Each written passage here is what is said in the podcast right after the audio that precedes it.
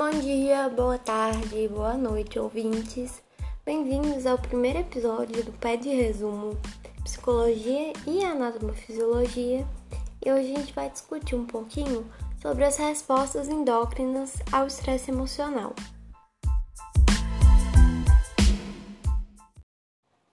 Então, eu acho importante a gente começar primeiro definindo o que é que seria o estresse.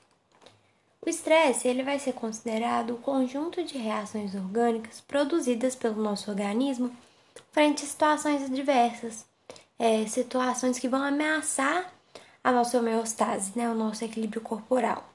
Sejam essas situações acontecimentos psicológicos, fisiológicos, psicossociais ou físicos. É, embora aqui né, nós estejamos pensando nesse estresse focado em motivos emocionais. Então, esse estresse gerado por uma situação psicologicamente adversa vai ser um esforço de adaptação do corpo para enfrentar situações que ele acredita que podem ameaçar a sua vida e o equilíbrio interno do nosso organismo. Então, a gente pode dizer que, ao contrário do que muitos pensam, o estresse, no seu estado natural, ele não é uma doença, ele vai, na verdade, proporcionar ao indivíduo defesa física e mental para reagir aos estímulos do, do ambiente de forma que nós nos adaptemos a novas circunstâncias. Só que, em excesso, esse estresse pode sim ter consequências prejudiciais para as pessoas, se ele não for bem administrado. A reação do organismo aos agentes estressores vão seguir uma ordem evolutiva. Então, ela vai ser, em essência, uma resposta ao perigo, que vai gerar as alterações que vão ficar conhecidas como Síndrome Geral de Adaptação ao Estresse, ou SAG, que vai ser dividida em três fases. Então, a primeira fase vai ser a, a fase de alarme ou alerta.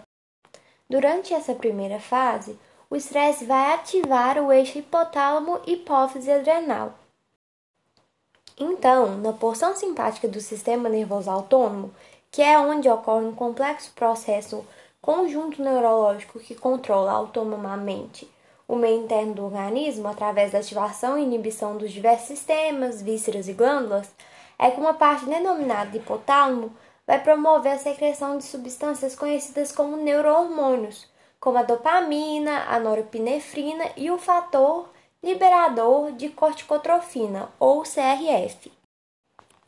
Esses hormônios vão estimular a glândula vizinha ao hipotálamo, que vai ser a hipófise, a produzir, né, a aumentar a produção de outros hormônios, como a vasopressina, a prolactina, o GH, que é o hormônio do crescimento, e o TSH, que vai ser o hormônio estimulador da tireoide.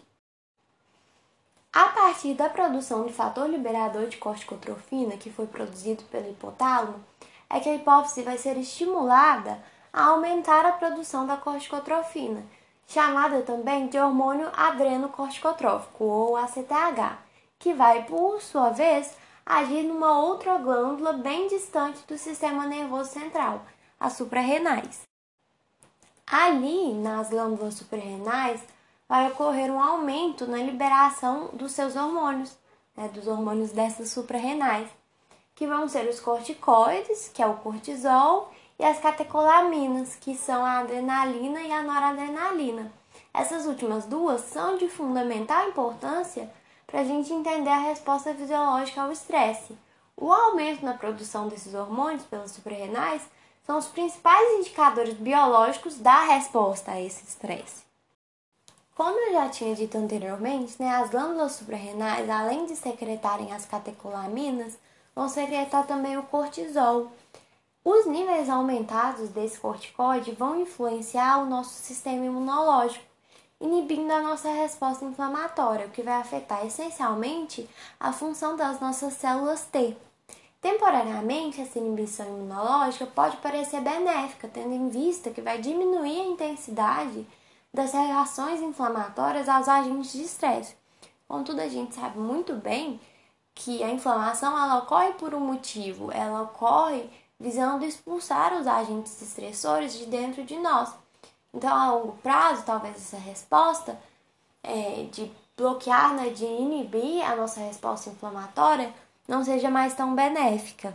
Todo esse processo que passou do hipotálamo para a hipófise para as suprarrenais vão gerar respostas fisiológicas no nosso corpo, como o aumento da frequência cardíaca e da pressão arterial, é, buscando fazer o sangue circular mais rápido para melhorar a atividade muscular, esquelética e cerebral, que vai facilitar a ação é, do movimento caso o nosso corpo ache necessário é, fugir ou alguma coisa assim.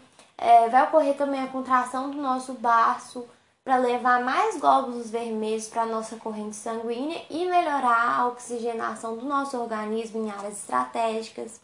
Vai ocorrer também é, a liberação de glicose pelo fígado, para essa glicose ser utilizada como alimento e energia para os músculos e para o nosso cérebro.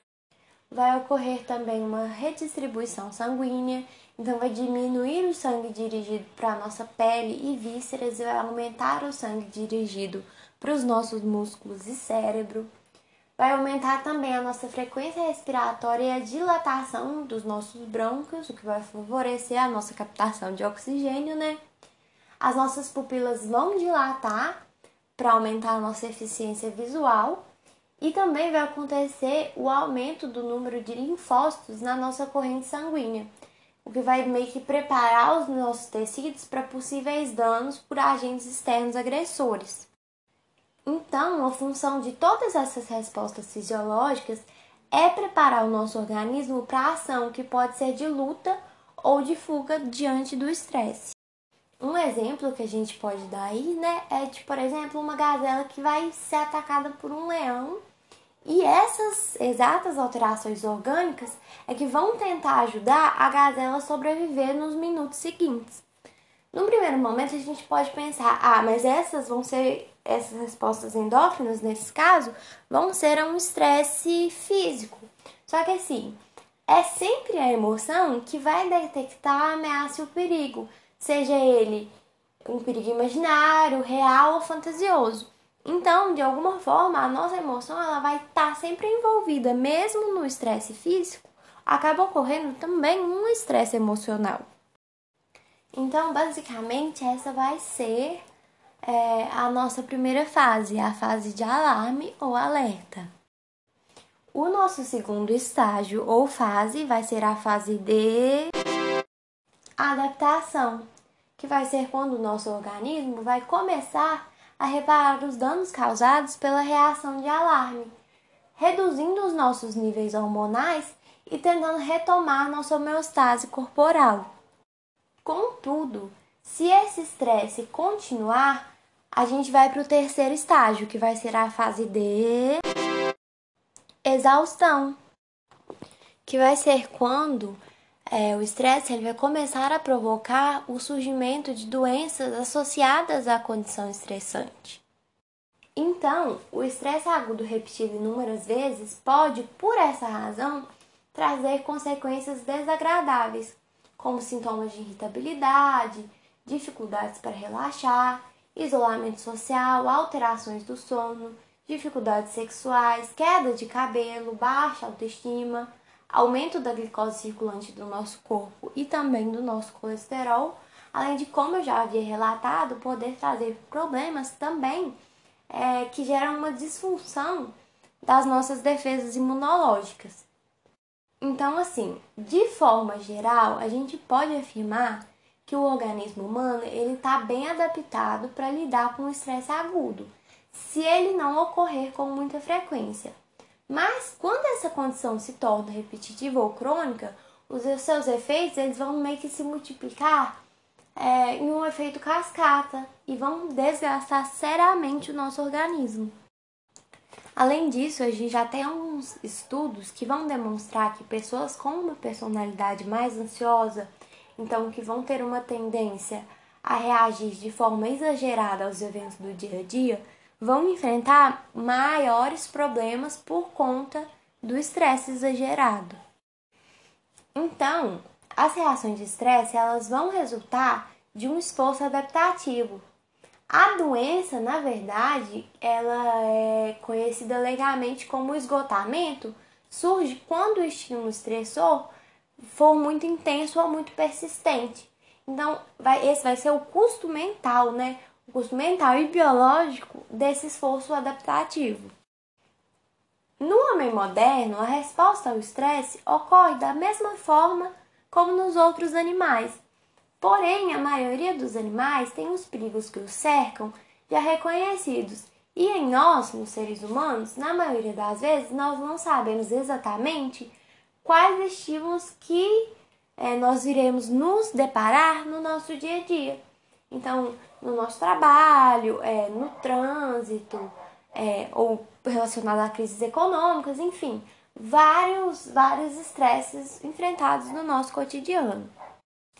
Por fim, para a gente encerrar aqui, como a gente discutiu bastante sobre a diferença do estresse como esforço adaptativo e o estresse de forma repetitiva e exagerada, a gente vai ver como é chamado o estresse positivo e o negativo. O estresse positivo foi denominado de eutresse e seria a resposta adequada aos estímulos estressores. Já o estresse negativo é chamado de distresse ou estresse excessivo, que ocorre quando o organismo vai entrar numa debilidade física e psicológica e não tem a resposta ideal ao estresse, conduzindo a uma deficiência comportamental.